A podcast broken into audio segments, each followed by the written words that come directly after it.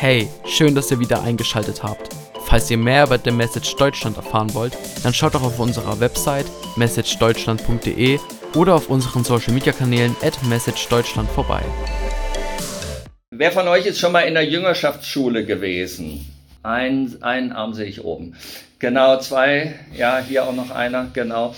Irgendwie, das hat mich begeistert. Wir haben gerade eine junge Frau in der Gemeinde, die noch nicht so lange da ist und die kam, ja, äh, ich will noch mal aus dem Beruf raus, ich will eine Jüngerschaftsschule machen und überhaupt kam da gleich ein ganzer Schwarm, noch, noch ein junges Ehepaar, die sagen, wir wollen äh, losgehen, äh, mal für ein bis zwei Jahre irgendwo in die Mission und noch ein junger Mann, der sagt, ich, ich wechsle das Studium, ich habe noch Zeit, ich will zu OM, also Jüngerschaftsschule. Ne?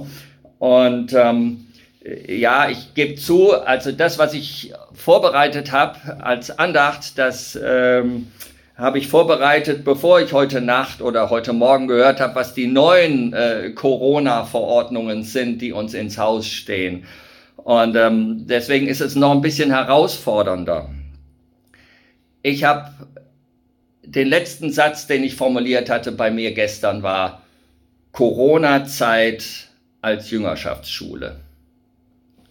Und ich, manchmal ist es ja einfach die Frage, wie gucke ich auf eine Sache drauf? Und je nachdem, wie ich drauf gucke, ist sie so oder so äh, schwierig oder, oder eine völlige Katastrophe oder, oder eine Riesenchance. Ne? Also sehr verschieden. Wie, wie gucke ich auf, wie gucke ich da drauf, auf diese Corona-Zeit?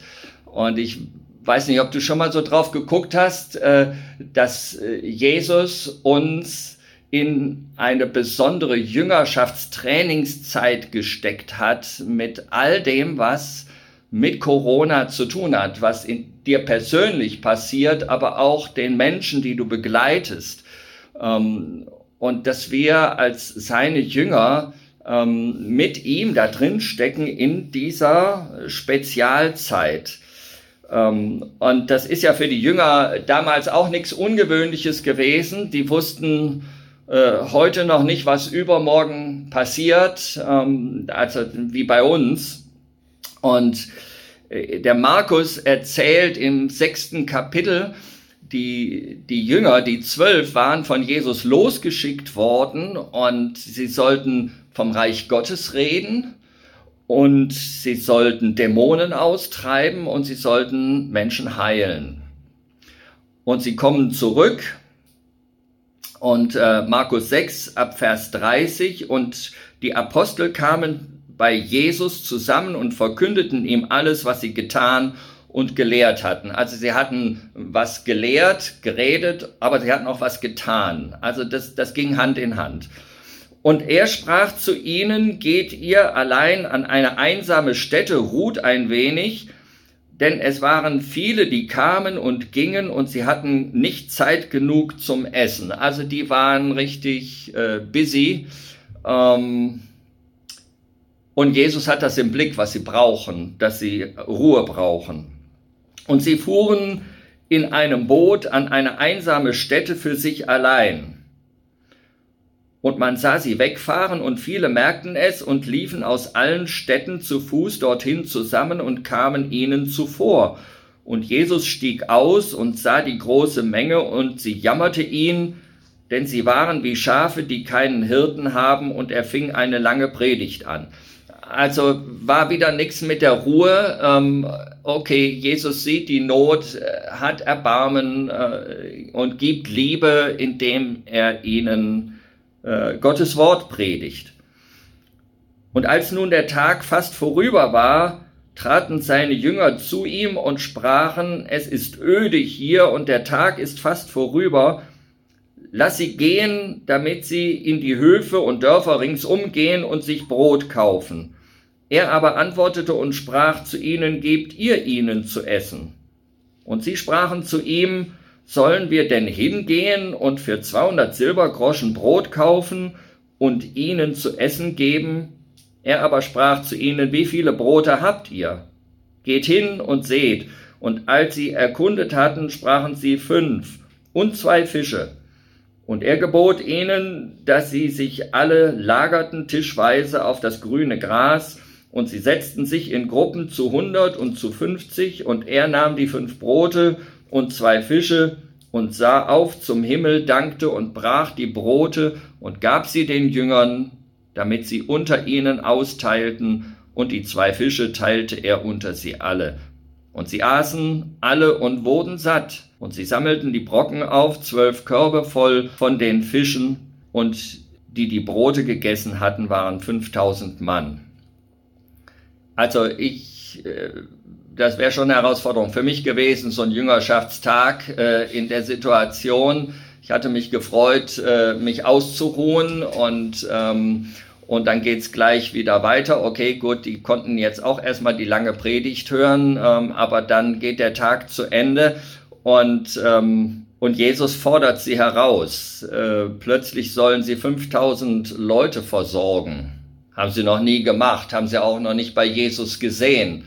Äh, wie macht man das? Also die anderen Dinge, ne? Reich Gottes predigen, äh, Dämonen austreiben, heilen, äh, das haben sie alles bei Jesus schon gesehen, aber jetzt kommt eine neue Lektion. Und Jesus hätte die Menschen gut und gern in die Nachbarschaft äh, entlassen können. Die, die waren nicht so weit weg von menschlichen Siedlungen. Also es gab auch keine keinen absoluten Zwang, hier die verhungern sonst, sondern die hätten auch gehen können. Aber Jesus wollte nicht, dass sie weggehen, sondern dass sie nach dem Brot des Wortes Gottes auch noch, äh, dass sie noch zusammen essen, da an diesem öden Ort. Und Jesus wollte seine Jünger an diesem Dienst Gottes beteiligen. Er wollte das nicht alleine machen. Gebt ihr ihnen was zu essen. Ja, ich glaube, äh, da bin ich nicht der Einzige, der immer wieder so in Situationen ist, äh, wo ich sage, hm, wovon soll ich das jetzt nehmen? Wo soll ich die Lösung hernehmen? Und dann gibt's ja zwei Arten, auf die Sache zu gucken. Ich kann das als Problem betrachten oder als Herausforderung, als Möglichkeit. Äh, ich neige in der Regel erst äh, die Schwierigkeit der Aufgabe zu sehen. Äh, ich brauche immer noch einen zweiten Schritt, bis ich dann da drin die Möglichkeit entdecke. Es ist ja möglich, in so einer Herausforderung und die nächsten Wochen werden für uns wieder eine neue Art von Herausforderung werden, wie wir als Gemeinde Jesu leben und in dieser Welt unterwegs sind. Ähm, es ist die Möglichkeit, gespannt zu sein, was Gott jetzt tun will. Erwartungsvoll zu sein. Gott hat was vor mit dieser Zeit, mit unserem Land, mit den Menschen, dass er uns so aus dem Konzept bringt.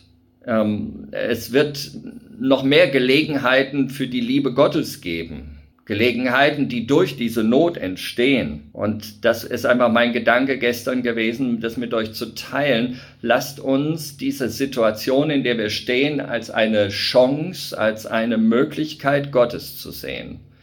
Ähm, für uns ist vieles im Moment unmöglich ähm, und rätselhaft, aber, aber es ist die Chance, äh, für, für Gott ist nichts unmöglich. Deswegen, es ist immer eine Chance für ihn. Diese Situation bringt die Chance für uns in der Jüngerschaftsschule Corona-Zeit neue Schritte zu gehen, neue Glaubensschritte zu gehen, neue Situationen zu erleben, äh, Gott Vertrauen zu lernen, Menschen zu dienen, Liebe zu geben. Welche Chancen bringt Corona? Ich persönlich bin davon überzeugt, dass es eine echte Chance Gottes ist, dass er unser Volk so verunsichert, die Selbstsicheren erschüttert, dass er die Weisheit der Weisen zunichte macht, dass Fragen aufbrechen, dass Nöte aufbrechen, dass Zweifel kommen, Anfragen nach Hilfe. Menschen, die bisher immer dachten, ich brauche keine Hilfe, äh, kommen jetzt aus dem Eck. Manche auch in einer neuen Offenheit, suchende Menschen. Es ist auch eine Chance, dass Gott manche Programme, die wir bisher gemacht haben und die viel Zeit und Kraft gefressen haben, kalt stellt also uns auch von Ballast befreit und uns neue Freiräume gibt. Wer ist in der Lage, diese Chancen zu nutzen? Solche, die nicht mit sich selber beschäftigt sind. Solche, die Jesus Großes zutrauen. Solche, die sagen, Jesus, du sorgst für mich, hast du versprochen, und ich kümmere mich um dein Reich. Und das wird einfach eine Übung sein, da tiefer reinzukommen. Und dass wir solche Menschen sind, die sich von Jesus führen lassen, Jesus, du hast mich jetzt in diese Zeit geführt, hier nach Deutschland. mit dieser Regierung, die so die Dinge regelt, äh, mich auseinanderzusetzen.